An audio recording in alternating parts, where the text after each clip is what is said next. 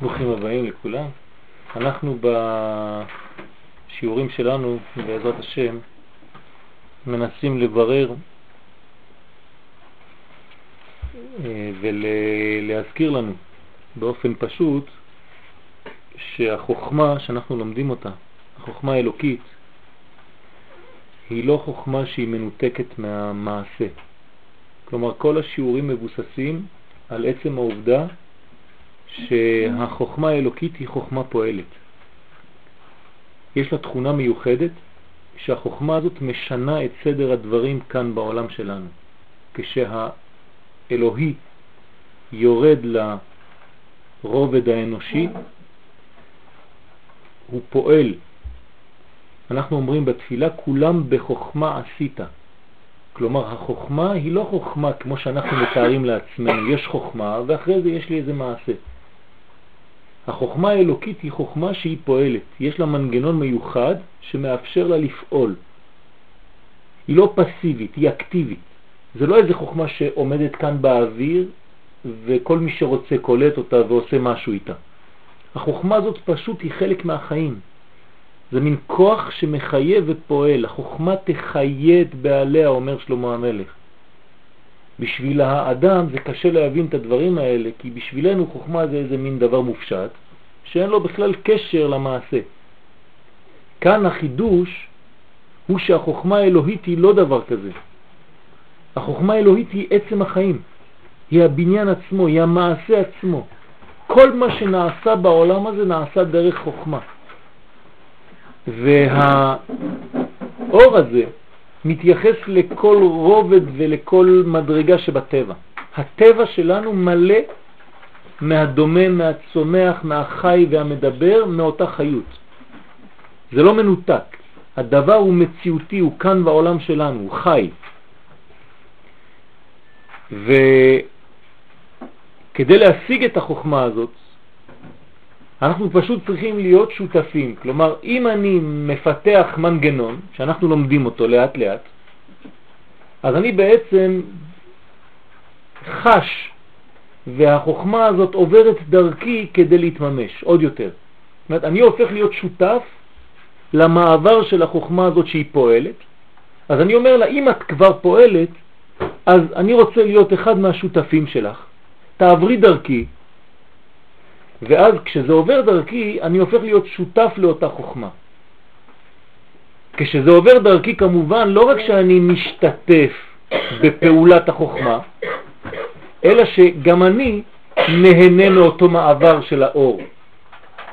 כשהאור עובר דרכי אני הופך להיות יותר מוסרי, אני הופך להיות יותר הוגן, הדיבור שלי משתנה, היחס שלי לזולת משתנה.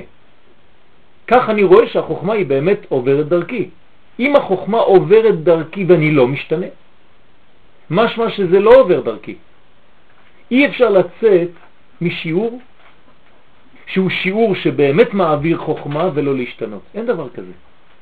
החוכמה הזאת, עוד פעם, היא חוכמה פועלת. ברגע שאנחנו לומדים את החוכמה הזאת, היא פועלת, היא משנה דברים בפנים. ולכן הפעולה הזאת זה לא כפייתי בכלל. זה פשוט חלק מהמנגנון. המנגנון הזה, ברגע שאתה נוגע בו, הוא מחיה אותך, הוא משנה אצלך דברים, ואתה הופך להיות טוב יותר, בריא יותר, מאושר יותר, כי אתה מאשר יותר. כלומר, אדם מוסרי זה אדם שהוא ישר, שהשם עובר דרכו באופן ישר, בלי כל מיני תחבולות. כן? רגלי עמדה במישור, ככה כתוב בפסוק. רגלי עמדה במישור, זאת אומרת כשאני אדם ישר, אז אני בעצם, כן, הצד המעשי, רגלי. מישור זה דבר שהוא בלי עליות וירידות, כן? כלומר, השכל העליון ממלא את כל הפרטים של החיים שלי. היום אמרתי לכם שאנחנו קצת מתקדמים לאופן הרבה יותר רחב. השיעור הגדול, כן, שאנחנו מנסים לפתח אותו כאן, בסייעתא דשמיא, הוא בעצם על נושא הגאולה. אנחנו מדברים כאן על תורה שהיא גואלת. כלומר, אם אני מדבר על תורה שהיא פועלת, מהי הפעולה שאני כל כך צריך לה? הגאולה. כן? כלומר, כשאני לומד את התורה הזאת, זה לא סתם עוד איזה ידע, כאילו שקראתי חלק מעיתון. יש לי עוד איזה מין קטע שקראתי ועכשיו אני יודע מה שקרה באמריקה. לא. כל קטע שאני אוכל, כי הלימוד זה כמו אכילה, אני מפנים, וכשאני מפנים את הלימוד הזה, הלימוד הזה פועל דרכי, כלומר אני הופך להיות חלק מהגאולה עצמה. גאולה זה לא רק מלך המשיח, גאולה זה שכל היקום, כל הקוסמוס, כל כולו חוזר, עולה למדרגה של מודעות הרבה יותר עליונה. אנחנו לא מדברים על גאולה של עם ישראל בלבד, צריך לא להתבלבל בדברים האלה. גאולה עוברת דרך עם ישראל, כי הוא הכלי המיוחד לזה, אבל היא פועלת לכל העולם כולו, ולא רק לבני האדם. הכל עולה במדרגה. בזמן הגאולה הסופית השלמה, אפילו בעלי חיים לא יהיו בעלי חיים של היום. הכל עולה במדרגה, כלומר, בעל חי של היום תהיה לו מודעות, כן, הרבה יותר גבוהה ממה שהוא היום. וגם אנחנו היום, המודעות שלנו תהיה הרבה יותר גבוהה, כלומר, כשעליתי, העליתי איתי יחד את כל היקום כולו. הכל הופך למדרגה גבוהה יותר. אבל זה גם תלוי בעם ישראל. עם ישראל, עם ישראל הוא המנגנון שמגלה את הדבר הזה. וכשאנחנו לא פועלים עם אל, אז אה, מה קורה? מבחינתו, הקדוש ברוך הוא לא מפסיק את המנגנון, המנגנון הזה ממשיך, הוא יורד, אבל במקום להופיע דרך הצינור המתאים לו, אז הוא הופיע דרך צינור אחר. כלומר, מלכותו מתגלה בעולם דרך צינור אחר. מה זה הצינור האחר? מלחמה. המלחמות הם הצינור הלא נכון, אבל הקיים, של גילוי מלכותו. ולכן אומר הרב קוק זצ"ל, כשיש מלחמות גדולות בעולם, מה קורה בעצם? מתגלה אורו של מלך המשיח. אז למה צריך שזה יתגלה דרך מלחמה? בגלל שזה היה אמור להתגלות בצורה אחרת, טבעית יותר, מתאימה יותר לטבע שלנו, ומכיוון שלא עשינו זאת כראוי, אז הגאולה לא יכולה להיפסק. הקדוש הוא לא גומר, לא מפסיק את פעולתו, הוא לא מפספס את בריאתו. אנחנו הולכים לתכלית. יש מקומות כאן, אפשר להתקדם.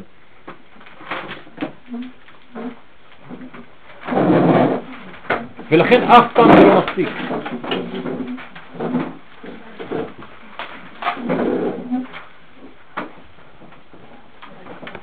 לפי זה יש לנו הגדרה אחרת של אדם מוסרי. מה זה אדם מוסרי? אדם מוסרי זה אדם שאפשר להעביר דרכו את אותו כוח עליון, את אותה חוכמה אלוהית, כן? את אותו מוסר קודש. אין מוסר אנושי, אין מוסר אנושי, זה לא קיים, המוסר הוא אלוהי. ברגע שהמוסר האלוהי עובר ואני כאדם מוסרי מקבל, כלומר מוסרים לי, כי עשיתי עבודה כלשהי, אנחנו לומדים את זה לאט לאט, אבל אני משתתף בזה, אני פשוט מוציא לפועל את מה שבכוח, אז אני הופך להיות שותף לבורא. ואז אני בעצם מגלה בעולם הזה, כן, אז זה לא דתי, אני לא מדבר על דת עכשיו, אני מדבר על כל הפעולות האינסופיות של האור העליון שעובר דרכי כאדם מוסרי עם המוסר האלוהי הזה, אז כמובן יש כמה דברים שאסור לי לפספס. כי לפי, כן, אמות המידה שלי, אני יכול להתבלבל, אני יכול לחשוב שהמוסר הוא כזה, לא כזה, אין מוסר אנושי, המוסר הוא רק אלוהי. אז אני צריך ללמוד מה זה המוסר הזה. זה הלימוד שלנו.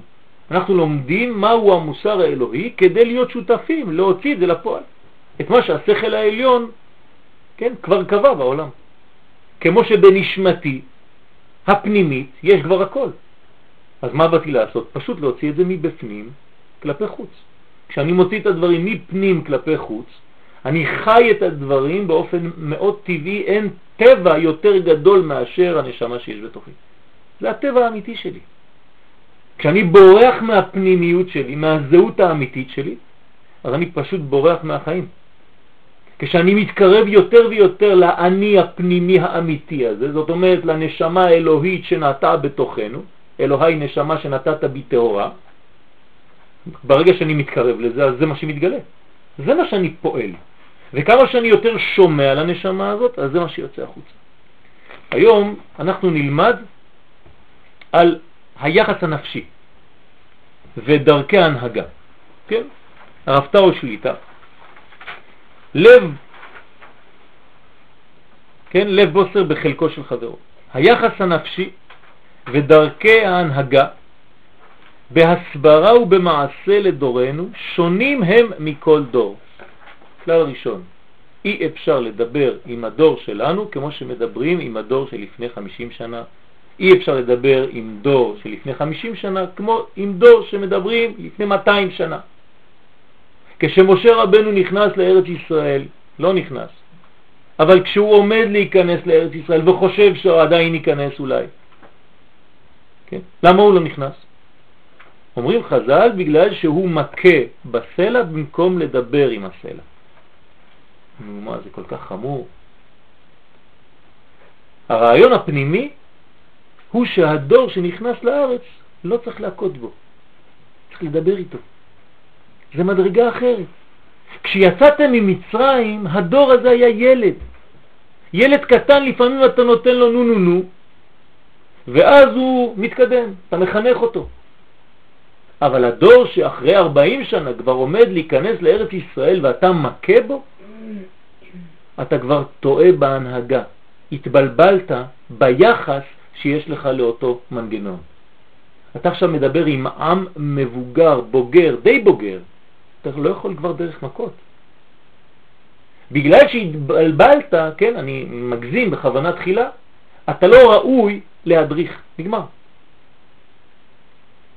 כלומר, אנחנו היום צריכים ללמוד מזה. איך אני היום כמחנך צריך להתייחס לדור שיש לי מול העיניים.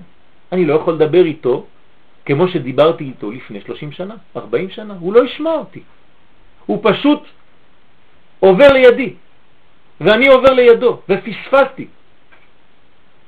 יש לעמוד על אופיו של הדור, אני צריך ללמוד את האופי של הדור. זה לימוד רציני. מה הדור הזה מחפש, מה חסר לו ומה יש לו. על גדולתו הפנימית. אני לא צריך לזלזל בו. רוב האנשים מזלזלים בדור הזה. הדור הזה תמיד, כן, תמיד אומרים שהדור שלפני היה הרבה יותר טוב. כל החיים שלי שמעתי אותו דבר. ואני בטוח שלפני 300 שנה אלה שהיו אומרים, איי, אתה לא יודע מי זה היה הסבא שלי, היום אתם כלום. אי אפשר לומר דברים כאלה, אסור לומר דברים כאלה. זה זלזול במי שיש לך מול העיניים ואתה לא יודע מי יש לך מול העיניים. וחז"ל בתורה הגואלת אומרים לנו הפוך, הדור שלנו הוא דור גדול מאוד, אל תלזלזל בו. אנחנו צריכים לדעת וללמוד את הגדולה הפנימית שיש בדור הזה, עד כדי כך שהוא כל כך טבעי שהוא מתפרץ החוצה, שהוא כל כך טבעי שיש לו חוצפה. החוצפה זה הדבר הכי מפריע לדור הישן במרכאות. אבל צריך לשאול את השאלה, אם הילד הקטן הזה של הדור החדש הוא חוצפן, כנראה שיש משהו. אני רוצה לדעת מאיפה הכוח הזה. אני לא מתייחס עכשיו אם זה הפריע לי מה שהוא אמר או לא, אבל החוצפה הזאת זו עוצמה, זה מנוע. מאיפה זה מופיע? מאיפה זה נובע? מה נותן את הכוח להיות חוצפן? כן, אז אנחנו לאט לאט לומדים את זה.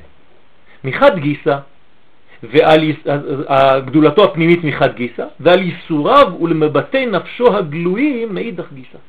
כלומר, כל מה שיוצא החוצה, איך הוא רואה את הדברים, איך הוא מביט בדברים. ורק מתוך כך לסלול דרכים לרומם את הדור, להשפיע ולפעול עמו. אני צריך לרומם את הדור, אני לא צריך כן, להכות בו. אי אפשר להכות בדור הזה. לזלזל באנשים ותמיד לומר להם, אתם לא ראויים לגאולה, הדור הזה כבר הלך לאיבוד, כל הערכים מתו, אין כלום, לא עושים ככה. צריך לבנות את זה מחדש, ולפעמים כשערכים אכן מתקלקלים, לפחות לראות עינינו החיצוניות, אנחנו צריכים לדעת מאיפה זה בא. כשאתה לומד תורה יותר פנימית, אתה מבין מנגנונים שהתורה החיצונית יותר לא מבינה. אתה יודע לפעמים שכשאתה מפנה גב למישהו, זה לא שיש ניתוק לגמרי, זה פשוט שאתה עובר משלב אחד א' לשלב הרבה יותר גבוה, שלב ב', אבל בינתיים במצב של המעבר הזה אתה רואה מין ניתוק, אתה רואה מין התרחקות, אתה רואה מין סתירה, אתה רואה הסתר פנים, זה לא נכון. אתה פשוט אין לך סבלנות, כי אתה רואה רק חלקי תהליך. הרי אנחנו יודעים שכל תהליך הוא בנוי בצורה כזאת. אם אני לא רואה את כל התהליך בגדול, אני יכול להתבלבל ולחשוב שחלק מהתהליך הוא כל המהות, ואני טועה כל החיים שלי בדברים כאלה. דוגמה קטנה, פסח ושבועות. בפסח אומרים לנו חכמים, וראינו את זה, יש גאולה שהיא מחוץ למערכת שלנו. כלומר, גאולה שבאה מלמעלה. הקדוש ברוך הוא בא ומוציא אותנו ממצרים. אנחנו לא ראויים לגאולה הזאת, אנחנו לא מוכנים לגאולה הזאת בכלל, אנחנו ב-49 מדרגות של טומאה, ככה אומרים לנו חכמים, אז איך אתה יכול לחלום על גאולה ב-49 מדרגות עד כדי כך שאם היינו מחכים עוד קצת, כמו שאמרנו בהגדה, לא היינו יוצאים. אנחנו, בנינו, בני בנינו, משועבדים לפרו במצרים עד היום. אז איך יצאנו? אז מצד אחד אנחנו רואים שהקדוש ברוך הוא, כן, בא ומוציא אותנו מהמצב הזה. אני חוזר למה שאמרתי מקודם, הקדוש ברוך הוא לא מפספס את תהליך בריאתו. אתה רוצה לעזור, בבקשה, אתה לא רוצה לעזור, הוא ממשיך, הוא עושה את זה, בלעדיך, איתך או בלעדיך. רק אתה פחות שותף או יותר שותף. כשאתה יותר שותף אתה פחות סובל, כשאתה פחות שותף אתה יותר סובל, כי הדברים נעשים בלעדיך. בכוח, אז הקדוש ברוך הוא בא וגואל אותנו. גואל אותנו שלא מצידנו, אין לנו שום דבר. אנחנו אומרים בהגדה של פסח, ואת ערום ועריה.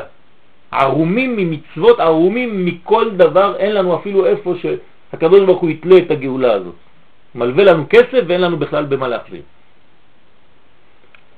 והנה, יש לנו 49 ימים עד חג השבועות, ספירת העומר. בחג השבועות מה קורה? הפוך. אני בניתי את כל המנגנון, אני עליתי במדרגה, אני השתדלתי, חיכיתי, ציפיתי, וזה כל עניין ספירת העומר, לספור כל יום כמה זמן מרחיק אותי מהדבר שברחתי ממנו וכמה זמן מחבר אותי, כן? הרי זה לא ספירה סתם. מה זה לספור? מה, פתאום התורה החליטה, מהיום סופרים. זה מהיום סופרים? מה אתה סופר? על מה? על מה ולמה אתה סופר? מה יש, מה יש לספור? אלא יש כאן רעיון פנימי מאוד שהתורה באה לומר לנו, שיש בחיים שלנו צורך לספור. כלומר, להבין שיש תהליכים, שיש התקדמות, שיש הדרגתיות בחיים שלנו. לא הכל בא בבת אחת. והדברים צריכים לבוא בהדרגה, כי אם הם באים בכוח ישיר גדול מאוד, זה לא אני, אין לי כלום בזה. לכן בפסח, למרות שהאור היה גדול, למרות שהגאולה היא מאוד גדולה, היא לא שייכת לי. היא לא שייכת לי. למה היא לא שייכת לי? כי היא ניתנה לי חינם, וכל דבר שאני מקבל חינם, אין לי תפיסה בו. רק הדברים שאני עובד כדי לקבל, אז אני בעצם שותף. בחג השבועות כתוב תורה מפי הגבורה שמען. זאת אומרת שבחג השבועות יש גבורה. מה זה גבורה? השתדלות של האדם. נהייתי גיבור, אני מסוגל לקלוט משהו מהתורה האלוהית הזאת. אז בין פסח לשבועות יש לנו הבדל גדול. בפסח הייתי במצב של אה, חינם, בשבועות יש לי עכשיו קניין. זה שונה לחלוטין. ולכן, יש לי פעם אחת פסיביות, ויש לי אחר כך אקטיביות. אני מנקה את עצמי, אני בונה את עצמי למנגנון הזה של חג השבועות, ובחיים שלנו תמיד זה ככה. בהתחלה יש לנו איזה מין אור גדול שניתן לנו חינם, והקדוש ברוך הוא מוריד לנו את האור הזה. כן? אבא ואימא מנסים לקחת את הילד, נותנים לו יד, ופתאום עוזבים לו את היד. ואז הילד שלא מבין, הוא אומר, עזבת אותי, יש לי הסתר פנים עכשיו, אני הולך ליפול. ואבא והאימא אומרים לו, כן, אתה תיפול, אבל אתה תקום. אני עושה את זה בכוונה, כדי לאפשר לך ללכת מעצמך. אם אני תמיד נותן לך את היד, אתה לא תגדל. אתה תהיה תלוי בי, וזה לא בריא. אז העזיבה הזאת במרכאות היא עזיבה שהיא לצורך הגדלה של, הת... של הבניין.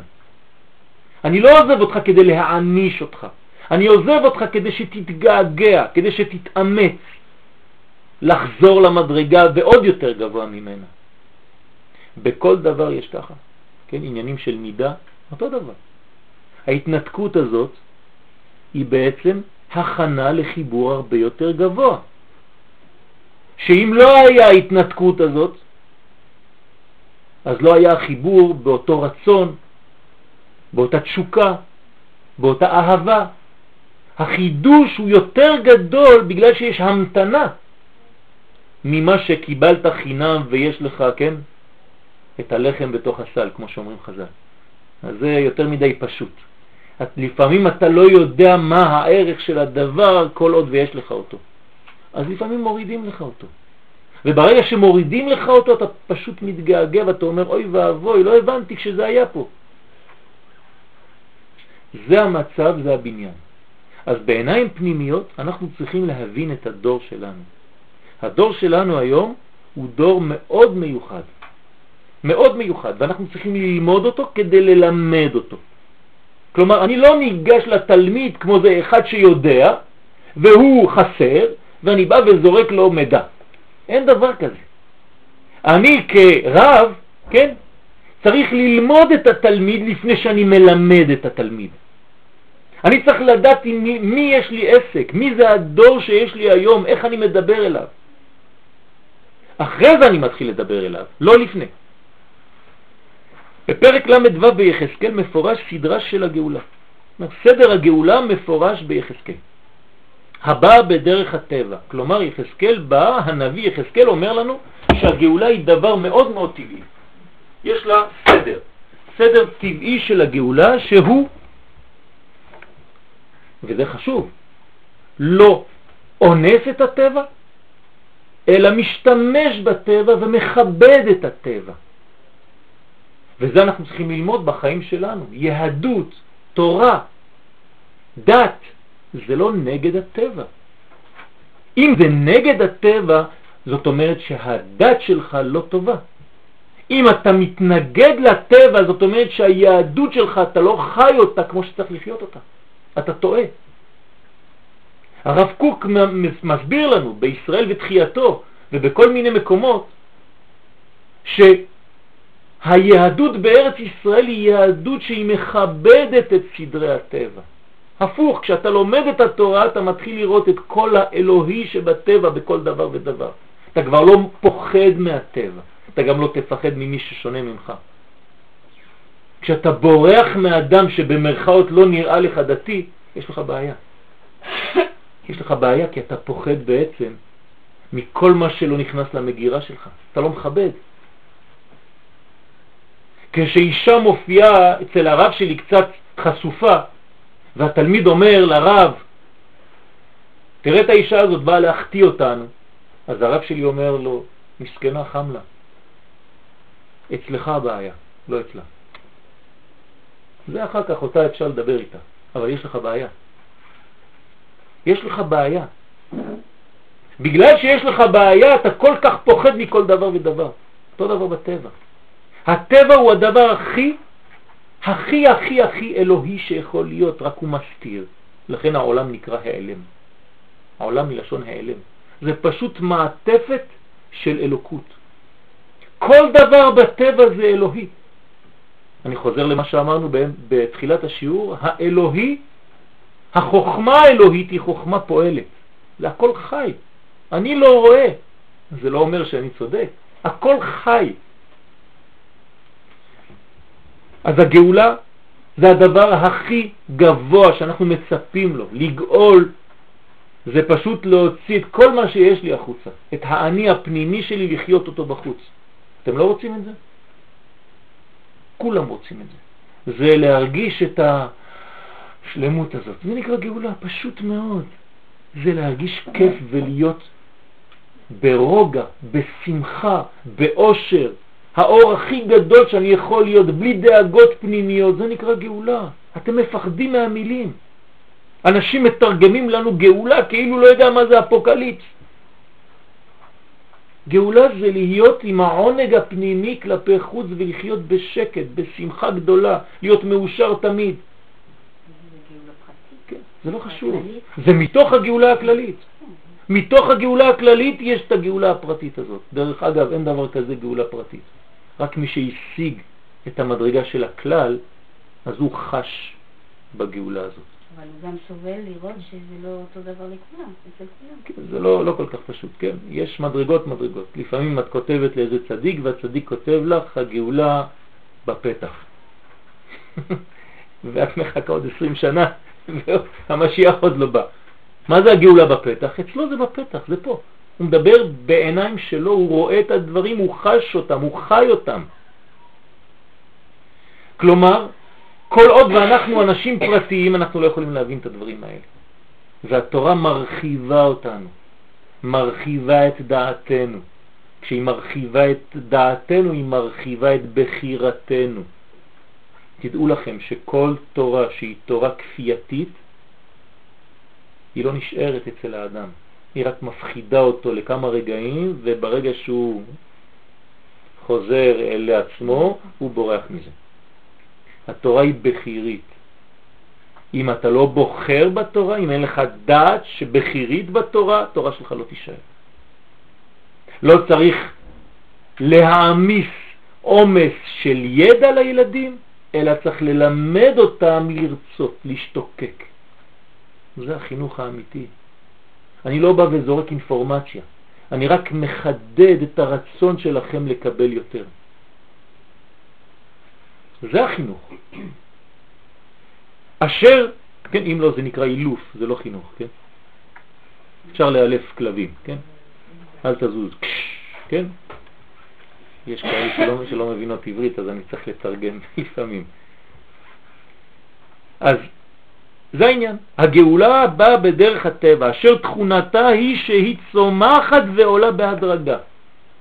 זה הכלל הראשון שלנו. כלומר, הגאולה זה לא דבר פתאומי, זה דבר הדרגתי, ואני צריך לכבד כל שלב ושלב בגאולה הזאת. זה מלמד אותנו, כבר דיברנו על זה כמה וכמה פעמים. לא לחכות רק לשלב הסופי של הדברים, אלא כל רגע ורגע אני נהנה ממנו. אם לא, אני לא חי בכלל בהווה. אני תמיד מחכה ליום ההוא.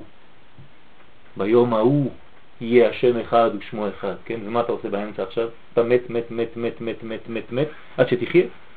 זה לא ככה.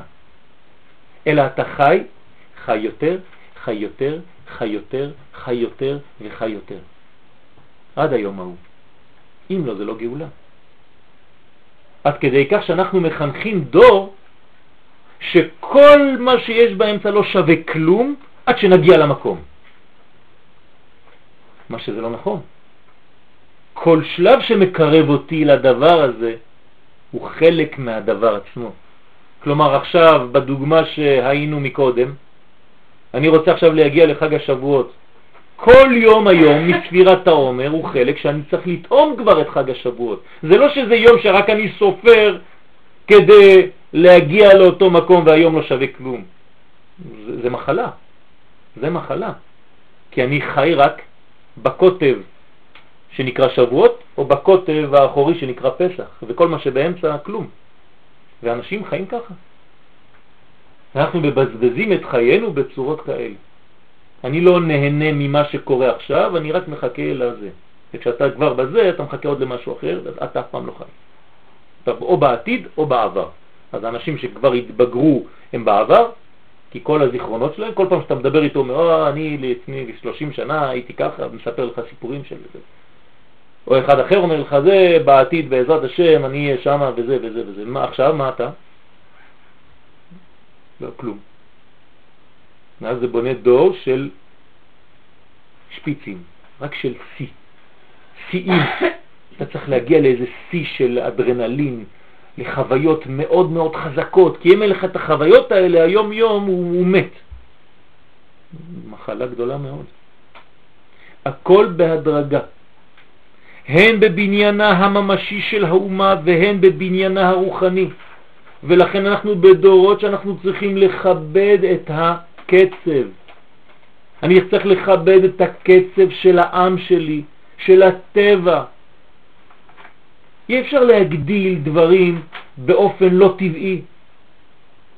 אני לא יכול לזרז תהליכים שאסור לזרז אותם. כי אתה לא מכבד את הקצב של השני, זה חוצפה, זה גאווה. יש לכל דבר קצב, אני לא יכול להגיד לילד בן שלוש תהיה כבר בן עשרים, נמאס לי כבר. אני לא יכול תינוק שנולד להחדיר לו בשר בפה, הוא חייב לאכול במינון מאוד קטן, לשתות חלב בטמפרטורה מאוד מדויקת. תחנות תחנות, מדרגות מדרגות, נמשכת ועולה דרך גאולתנו זאת. תחנות ומדרגות בקודש ובחול, זה לא רק בקודש. אם אני לא מכבד את החול, אם החול בשבילי זה זלזול, אז אני לא יכול לבנות עליו קומה של קודש. אם ילד קטן לא גודל עד גיל שלוש, ארבע, חמש בחול מוחלט, בלי קודש, אני לא יכול אחרי זה על הבניין הזה לבנות ילד נורמלי. כי רציתי לשרוף לו את המדרגה של החול. אני רוצה שהוא יהיה קודש כבר בגיל שנתיים. אתה לא נורמלי. הוא צריך בגיל שנתיים לשחק עם ילדים. הוא צריך לרוץ עם מקלות ועם גלגלים ולא יודע מה, ולטפס על העצים. זה לא זמן של קודש. זה זמן בעניין החול שלו שהוא מחויב המציאות. אם אתה לא נותן לו את השלב הזה, אתה תהורס את הילד. מספר שלבים מצוינים בפסוקים שם בתהליך הבניין הרוחני, תהליך התשובה. כלומר, אנחנו מדברים על חזרה. זה נקרא תשובה. כלומר, אנחנו בשאלה. על כל העולם הזה זה רק שאלה אחת גדולה.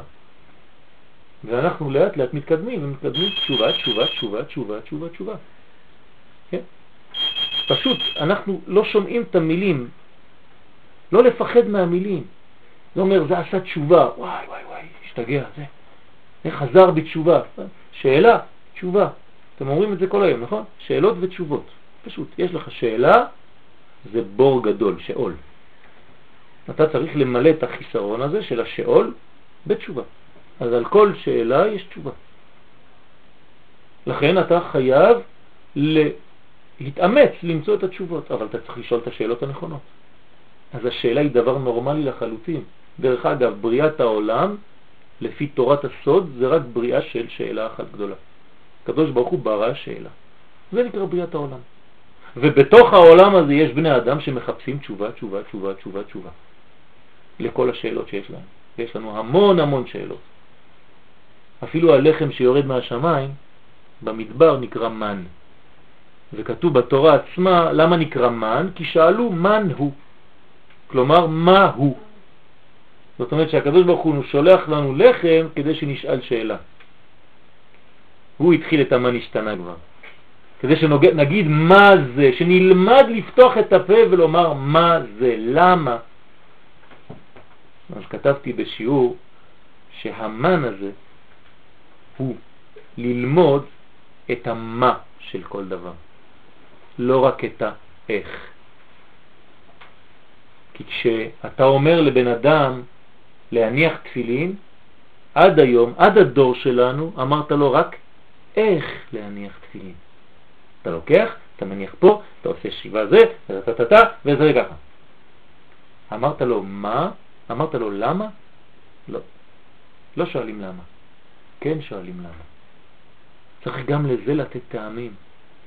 הרמב"ם אומר, כל דבר שאתה יכול לתת לו טעם, תיתן לו טעם, כי אתה מייבש אנשים.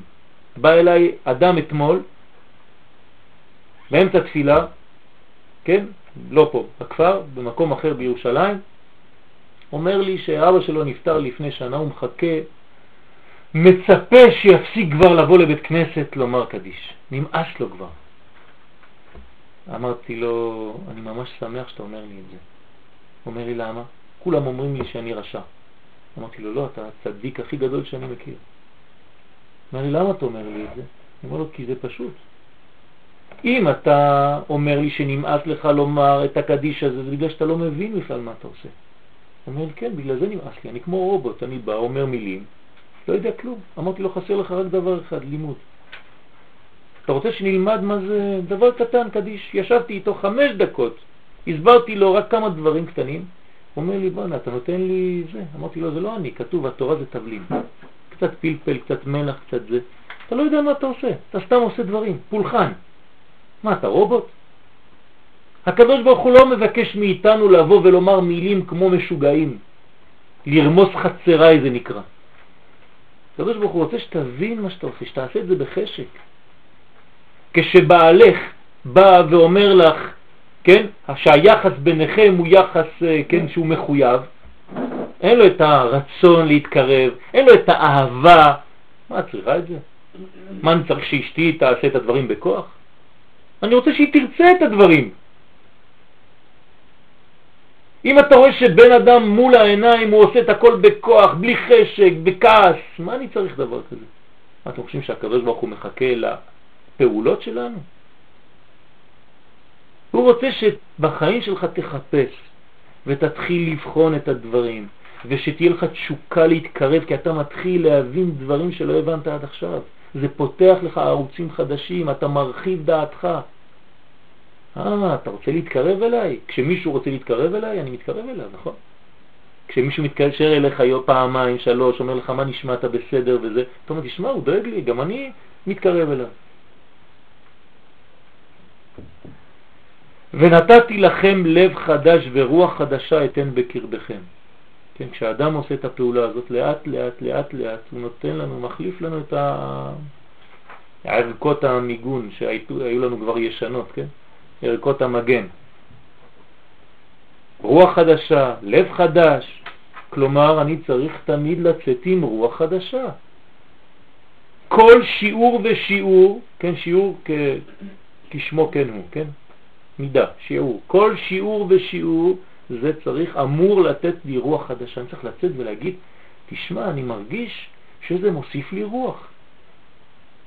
זו הרוח הלאומית המתחדשת בנו אחרי מאות שנות גלות.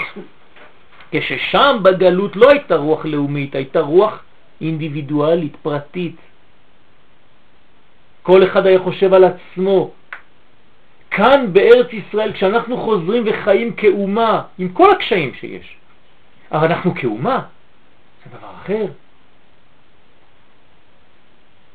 יש סיפור יפה סיפרתי אותו אה, אתמול לתלמידים במכון מאיר. אדם אחד בא אמריקאי אצל הרב קוק זצ"ל. הוא נכנס ואומר לו, כבוד הרב, נמאס לי כבר מהמדינה הזאת. הכל שיגעון פה.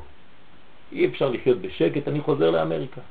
אומר לו הרב, כן, יפה. תגיד לי, באמריקה שמה יש איזה מקום עם אוויר צח? הוא אומר לו, בטח. אז הוא אומר לו, איפה? הוא אומר לו, שם במישיגן, אני יודע, שם מקום, יער. אז הרב קוק אומר לו, אתה יודע מה, אני מכיר את המקום הזה, הייתי שם. אבל מעניין מאוד, כשאני הייתי שם, ראיתי רק אנשים חולים. אז אומר לו האיש, בוודאי, כל האנשים החולים הולכים לשם כי האוויר צח. אומר לו, מעניין, ככה זה ארץ ישראל. אווירה בארץ ישראל מחכים, אז כל החולים של העולם התרכזו פה. אז כולנו חולים, אל תפחדו. כולנו חולים, בגלל זה אנחנו פה בבית החולים הגדול ביותר בעולם, אבל פה אנחנו יוצאים בריאים בסוף. בחוץ הם חושבים שהם בריאים, אבל הם מחוץ למערכת בכלל. החולי הוא כל כך גדול שהם לא מרגישים בכלל שהם חולים. כשחולה יודע שהוא מתחיל להיות בתהליך של בריאות, של הבראה, אז הוא כבר מתחיל להיות בריא. אז אנחנו פה בבית משוגעים, זה נכון. ולכן כל ה... כן, כל האש הזאת שיש פה בארץ. ואת זה אנחנו צריכים להרגיע לאט לאט. זה לא בפעם אחת, זה אחרי אלפיים שנות גלות. המחלה היא מחלה גדולה, וצריך לרפא אותה, וצריך סבלנות. הרבה סבלנות. מי שאין לו סבלנות הוא מתפוצץ, הוא לא יכול. אחרי מאות שנות גלות נולדות בנו הרגשות לאומיות ושאיפות לאומיות אשר אומנם מתבטאות בלשון של חול, אל תפחד, זה לא חשוב, אך נדחפות הן מעומק נשמת החיים המאירה של כנסת ישראל. זה נראה לך חולין, זה נראה לך מחוץ למערכת התורנית, הקדושה, אתה באת לארץ ישראל עם אידיאל כזה של תורה ואתה רואה רק אנשים שהם נגד, נגד, נגד. אל תדאג, זה ככה, זה כמו ילד קטן, הוא גדל, גדל, גדל, עד שהקודש יופיע. זה לא בתהליך אחד שהוא מיד. זה שלב, שלבים, שלבים, דרגות, דרגות. מי שקרא, כתבתי בספר הקטן של פסח, יש אחד מהשיעורים שם, סוד הפרפר. כן? אז מי שיש לו את הספר, תקראו שם את סוד הפרפר, תבינו בדיוק על מה אני מדבר. כן? סוד הפרפר זה בדיוק תהליך התפתחותו של הפרפר, מאותו גולם, מאותה תולעת שהיא, כן, מגעילה. מזה יצא פרפר בסוף. ומי שאין לו סבלנות הוא משתגע. יש שם תהליך בלי סוף. כל פעם שאתה חושב שהפרפר יצא, אתה רואה את התהליכים הפוכים, חוזרים, כאילו רטרואקט, הכל חוזר אחורנית. לפני שהפרפר יוצא, אתה כמעט באותה מדרגה כמו הביצה הראשונה של הזחל. למרות שהיו הרבה הרבה תהליכים שהתנשלות ודיאפוזה וכל מיני דברים שבטבע ובמדע. ורק בסוף, כשכולם כבר ברחו את מהחדר, כן, אמרו, זה פרפר יצא מזה, אתה עם השיגונות שלך. כן, כולם כבר עזבו את האולם, נשאר כמה יחידים שהיה להם סבלנות, פתאום הם רואים את הפרפר. זה בדיוק ככה גאולת עם ישראל. אין, אתם נגאלים, אין בני ישראל נגאלים עד שיתייאשו מן הגאולה. ככה כתוב במסכת סנהדרין, זה מפחיד. כנראה שיהיה ייאוש גדול, עייפות גדולה, אנשים כבר לא יכולים. אז אנחנו צריכים לרומם את הדור הזה, להסביר לו את התהליך. שהתהליך הוא טבעי, הוא ככה צריך להיות. הפוך, שאני רואה שהתהליך הוא בדיוק כמו שכתוב, אני צריך להתמלא באופטימיות. זה בדיוק מה שכתוב. עוד קצת זמן, קצת סבלנות, אבל תבנה, אל תחכה, אל תמתין בפסיביות, תהיה אקטיבי בהמתנה הזאת. בשלבים המתקדמים של הגאולה מופיעה התשובה. תחילה בקבלת עול מלכות שמיים ואת רוחי אתן בקרבכם. כלומר, מי שקרא את הפסוק ביחזקאל שם, ל"ו, זה פסוק שהוא לא... יש לי תנ"ך פה? אני אקרא לכם שתבינו על מה מדובר פה, ביחזקאל ל"ו. תבינו כמה הקדוש ברוך הוא מכבד את הקצב שלנו. הנה, תראו מה כותב כאן. הנביא אני מזכיר לכם שכשנביא מדבר, זה דיבורו של הקדוש ברוך הוא, כן? נביא לא מדבר מעצמו, הוא לא מוציא שום דבר מעצמו, הוא פשוט צינור לאורו התברך.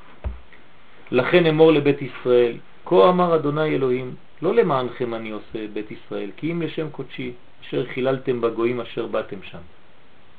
כלומר, יחזקאל אומר לנו מושג חדש של חילול השם, זה כשאנחנו לא גרים בארץ ישראל. דתי, לא דתי, לא מעניין אותי. לחיות בחו"ל זה חילול השם. ככה אומר הנביא פה. כן? למה? בגלל שהגויים אומרים, אתה רואה את זה? זה יהודי שם, יש לו ארץ אבל זרקו אותו משם. הקדוש ברוך הוא שלו כאילו, יש לו הקדוש ברוך הוא בורא עולם, כן? הנה הוא זרוק בין הגויים, מחופש לאיזה, לא יודע מה. הוא לא נמצא במקום הטבעי שלו. וקידשתי את שמי הגדול. תראו מה כתוב שם. ולקחתי אתכם מן הגויים כן, הקדוש ברוך הוא לוקח אותנו, וקיבצתי אתכם מכל הארצות, אנחנו רואים את זה, נכון? עולים, עולים, עולים לארץ. זה לא איזה יד שאתם רואים אותה, פשוט אנשים קונים כרטיסים של אלעל ובאים לארץ. זה נקרא קיבוץ גלויות. אל תחשבו שהקדוש ברוך הוא זה כמו בסרטים, לא יודע מה אתם מדמיינים, אנשים חושבים שזה, כן? שמישהו יבוא לה, יגיד להם, תעלו, כן? לא יודע, שקולות מהשמיים. פשוט מאוד, הדברים הם טבעיים, אתה פשוט לא יכול יותר, אתה אומר לאישה ולילדים, עולים לארץ, אי אפשר יותר. ככה זה, זה מה שהולך בראש, אנחנו יודעים, כן? אנחנו עלינו מצרפת, אז אנחנו יודעים על מה מדברים. יש לנו יתרון על אלה שנולדו פה. מה היתרון? שאנחנו היינו בחוץ ואנחנו עדיין עם האידיאל הזה שאלה שנולדו פה בכלל לא יודעים, הם חושבים שהכל טבעי פה. הם לא יודעים מה זה להיות בחוץ ולהתגעגע ולרצות לבוא לפה עם הכוח הזה. יש עוצמה של אלה שנולדו פה, התעייפו ממנה. לנו יש דם חדש, כוח חדש מאוד. ואני לפעמים אומר לאנשים, לכו לישון, לי יש כוח, אני רוצה להמשיך, לך תנוח, אני עובד. אז מצד אחד יש חסרונות, מצד אחד יש יתרונות. לגעת בטומאה הזאת של ארץ העמים ולהתגעגע וכל כך לרצות לחזור לכאן. אז והבאתי אתכם אל אדמתכם, וזרקתי עליכם מים טהורים וטהרתם מכל טומאותיכם ומכל גילוליכם אטהר אתכם. תשמעו בינתיים, האדם כאן לא עושה כלום. הקדוש ברוך הוא עושה הכל בשבילו. מביא אותו לפה, כן, למרות שהוא קונה את הכרטיס שלו, אבל זה הכל התעוררות מלמעלה, אין כלום. כלומר, אני לא מדבר בכלל על דת בינתיים. ונתתי לכם לב חדש, ורוח חדשה אתן בקרבכם. זאת אומרת, אני חי, אני מרגיש שאני קם לתחייה, כן, אני הופך להיות מאוד מאוד, זה מה שהכי מפחיד את העולים החדשים. הילדים באים לפה, הם מיד רצים אצל הרב. בחו"ל הילדים היו כמו מחשבים, לא זזים, באים לפה, מה זה? טוב ובואו, בורחים מהבית, לא, רואים, לא רואים אותם, באים רק לשתות וחוזרים עוד פעם החוצה, רצים, כל היום ברחובות, כל היום הזה, הכל, מה זה? לא שולטים עליהם. כן. אז הרב החכם אומר להם, כן, כשהם באו לפה הם חזרו לטבע, הטבע האמיתי שלהם, אז זה מפחיד את ההורים, אבל זה טבע. מי שלא אוהב את הטבע הוא חולה. רוח חדשה אתן בקרבכם, והסירותי את לב האבן מבשרכם, ונתתי לכם לב בשר. בינתיים לא דתיים, לא כלום. ואת רוחי אתן בקרבכם, תראו כמה שלבים, כן? ורק בסוף, זו המילה האחרונה, ועשיתי את אשר בחוקי תלכו. עכשיו אני אני אעשה משהו שאתה תחזור עכשיו, אתה תבין ואתה תתחיל לקיים תורה ומצוות, אבל כמה שלבים כבר עברו? כלומר, יהיו אנשים שעולים לארץ ולא יעשו כלום, ובשלבים הראשונים לא יהיה כלום, והכל ייראה לך מאוד מאוד מאוד אנטי דתי ואנטי קודש ואנטי הכל. זה שלבים אדוני, תראה מה אומר יחזקאל פה. רק בסוף, בסוף התהליך, והוא משפטי תשמעו ועשיתם. זהו. ואז הפסוק הבא, וישבתם בארץ אשר נתתי לאבותיכם, והייתי לכם, והייתם לי לעם, ואנוכי אהיה לכם לאלוהים. והושעתי אתכם מכל טומאותיכם, וקראתי אל הדגן, והרבאתי אותו, ולא אתן עליכם רעב, וכו' וכו' וכו'. כלומר, אנחנו רואים שזה תהליך, ברוך השם, ארץ ישראל מתפתחת, למרות כל הבלגן, יש לנו פירות מהכי יפים בעולם, אפילו חתמנו חוזים גדולים השבוע, שכולם מקנאים בנו, כן? שמעתם על החוזה הגדול שנחתם? כן? לא שמעתם? כן, העשיר השני בעולם, כן? הוא, הוא חתם חוזה עם, עם, עם, עם מדינת ישראל שזה מכפיל לנו את הכסף של כל המדינה פי לא יודע כמה. השתגעו האנשים, עשו, עשו פה חגיגה גדולה כל השבוע. כן, זה בלתי, וזה לא איזה יהודי, הוא לא יהודי, כן? פשוט ביזנס, לא, הוא לא יהודי בכלל ולא ציוני ולא כלום. ביזנסמן. לא נכון, לא יהודי בכלל. בכלל לא יהודי. 2,400 אנשים שעובדים והשקיעו בארץ ישראל, במדינת ישראל, כסף רק בגלל הביזנס. למה? כי הם מאמינים שעוד מעט יהיה פה משהו שכל השאר מתחיל למות. כן, זו אופטימיות גדולה. אז מי שלא רואה את הדברים האלה, אם אתה לא רואה את הגאולה גם בדברים האלה, אתה לא מבין מה זה גאולה? אתה חושב שגאולה זה רק ללכת עם ספרים ברחובות ולעשות ככה? גאולה זה כל הבניין הזה. זה הגאולה. זה דבר מאוד טבעי.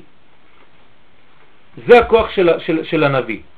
זו התוועדותנו השלמה לקודש האלוקי הגנוז בתוכנו, ואשר הוא זה שדוחף את כל תהליך הבניין והיצירה. אפילו מה שנראה לי זר, הוא בעצם נדחף מהכוח הפנימי הזה. כמובן שאנחנו יודעים את זה. אבל מי שלומד יודע שיש דחף פנימי לכל התהליך הזה. ומתוך כך ועשיתי את אשר בחוקיי תלכו. עכשיו הוא מסיים, בדיוק מה שקראתי לכם. ומשפטיי תשמורו ועשיתם. זה סוף התהליך. כשתתחילו לשמור תורה ומצוות, זה כבר התהליך האחרון. קיום המצוות בפועל, תשובה מעשית מפורטת. זה נכון, זה גם חלק מהבניין. אבל זה לא בהתחלה.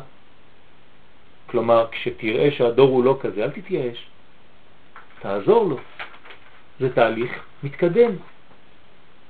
אה, סליחה רק רגע, אני חושבת, לפחות להרגשתי, יש פרדוקסליות, או לפחות אה, לאדם, אה, לאדם יצא קשה לשמוע את זה שמצד אחד תקשיב לדור, אל תתנסה עליו, נכון. תלמד אותו, מצד שני, ותהיה שווה לו, אל תרגיש שאתה יותר ממנו, ומצד שני אתה יודע כבר לאן צריך ללכת. כן. ואז לא בעיניים תמימות אתה, אתה לומד את הדור.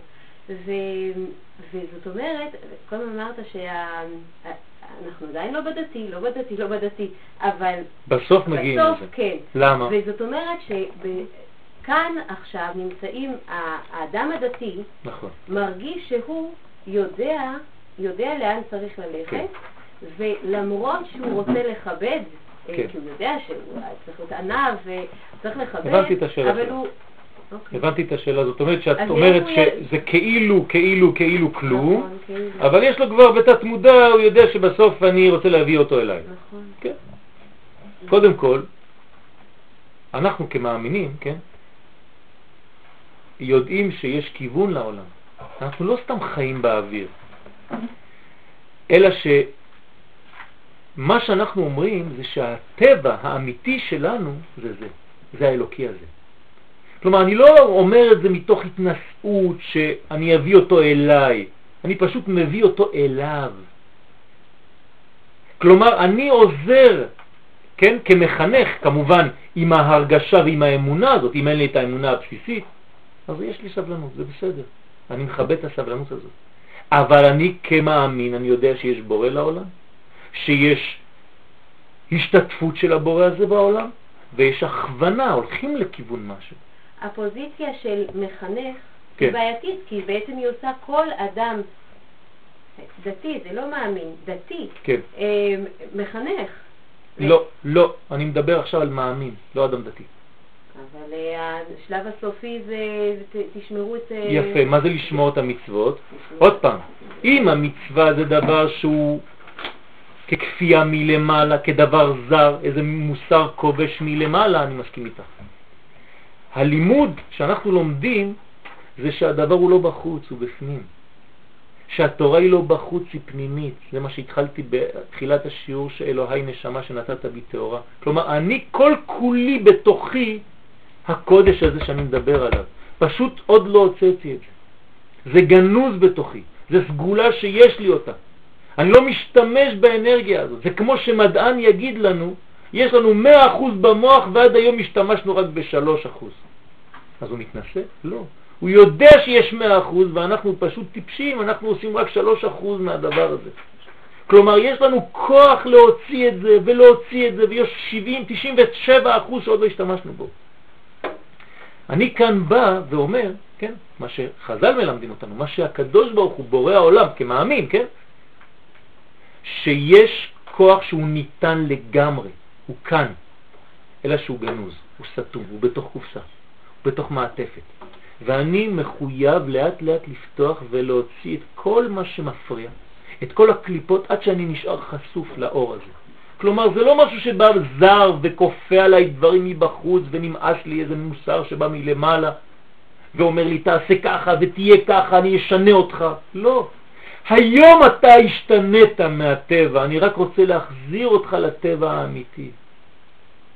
ההפך הוא הנכון. האדם שמושך אותי לצאת מהכיוון האלוקי הזה, זו, זו הכפייה האמיתית. כי הוא לא מאפשר לך לחזור לטבע. מעניין שתמיד מדברים על כפייה דתית ואף פעם לא על כפייה חילונית. כן? כי חושבים שהדת זה דבר זר, שאתה מביא אותו עליך, והחילוניות היא הדבר הכי טבעי שיש לנו. אנחנו אומרים הפוך. האלוקי אמונה הזאת זה הדבר הכי טבעי שיש לנו, וכל דבר שאנחנו חיים אותו בצורה אחרת הוא דבר שהוא סטה מהמסלול שלו, ואני פשוט מחזיר אותו לטבע. בסוף, כשאתה עושה את המצוות, כן, את החוקים והמשפטים, אתה לא עושה אותם בגלל שמישהו אמר לך לעשות אותם, אלא פשוט זה הופך אצלך טבע.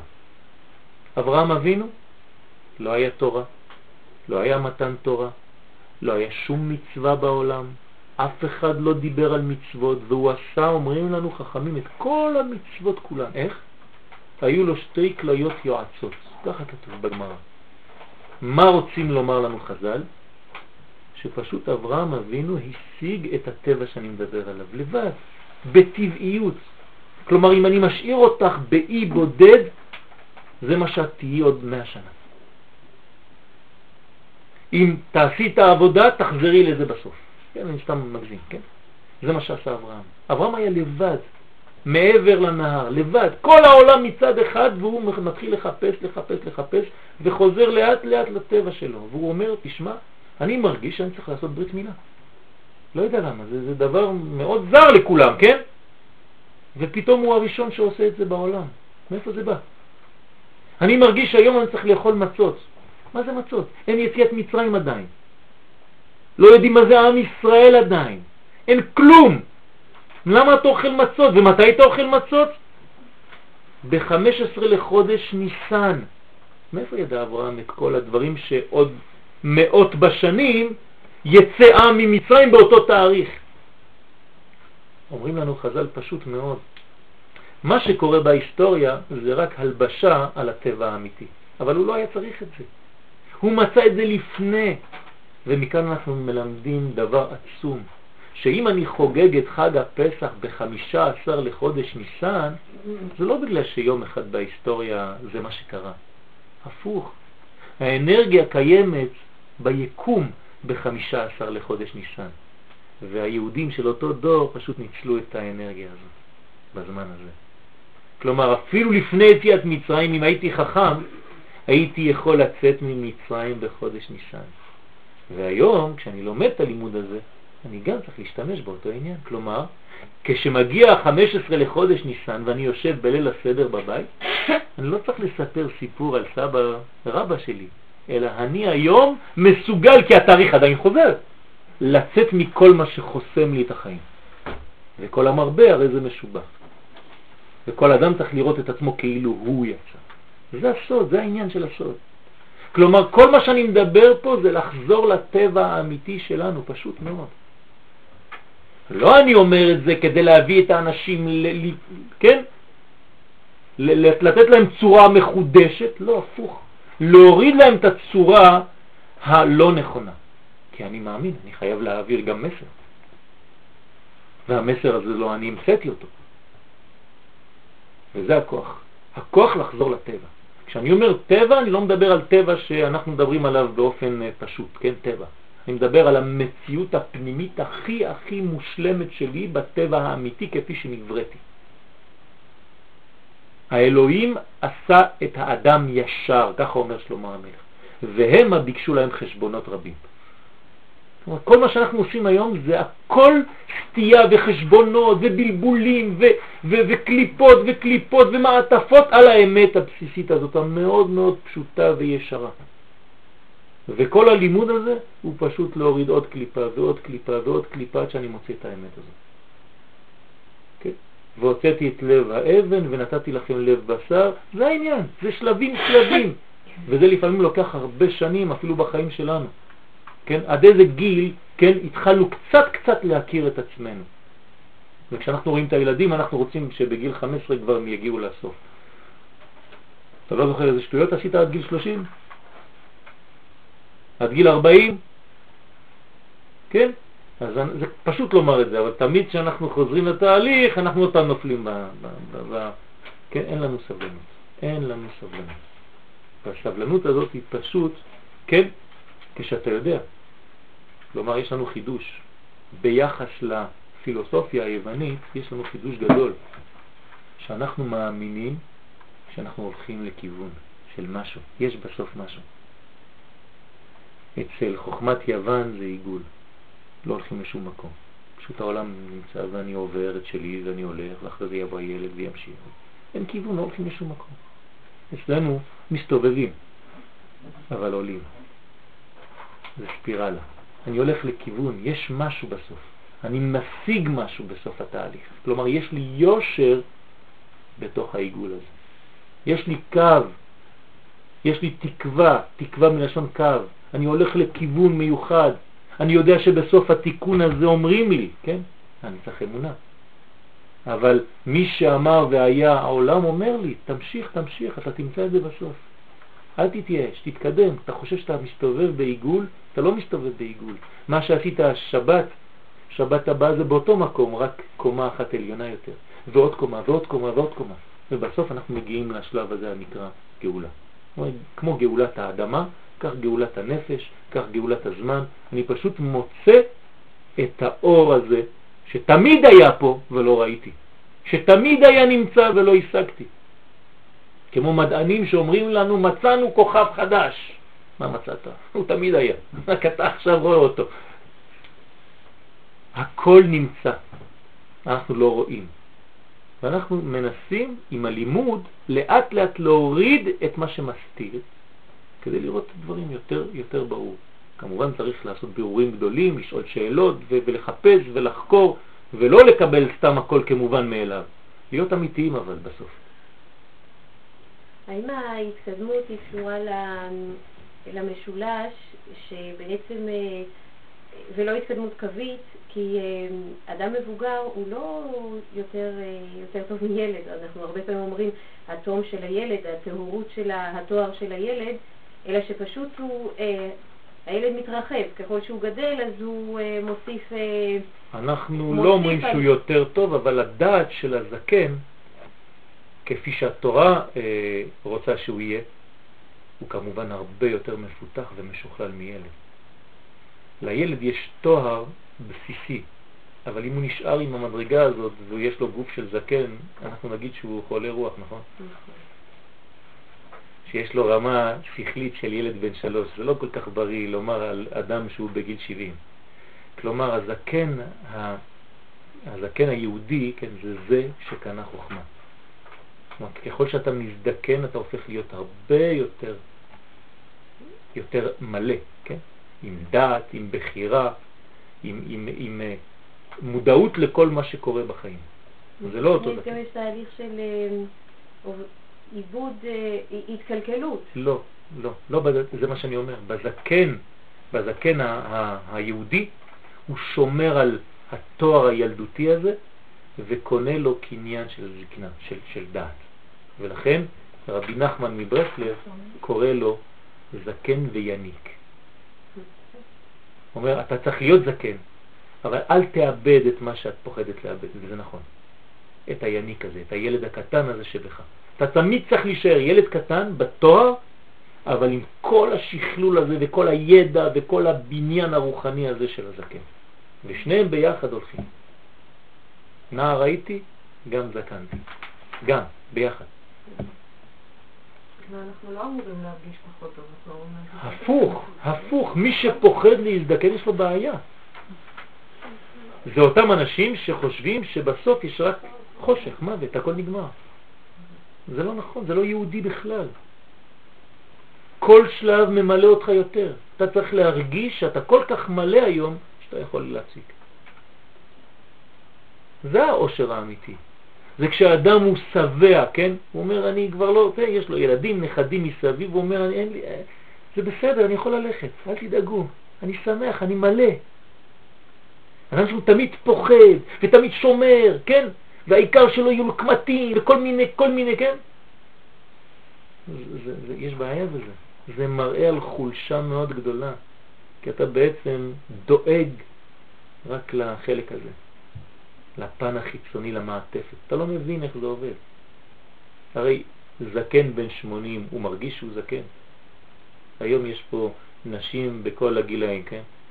את מרגישה שאת מזדקנת, שאת זקנה, הנשמה שלך תמיד באותו גודל, באותו, כן, ברעננות הזאת. מי שמזדקן זה החיצוניות והוא משפיע על הפנימי ואומר לו, תראה איך אתה מכוער יותר.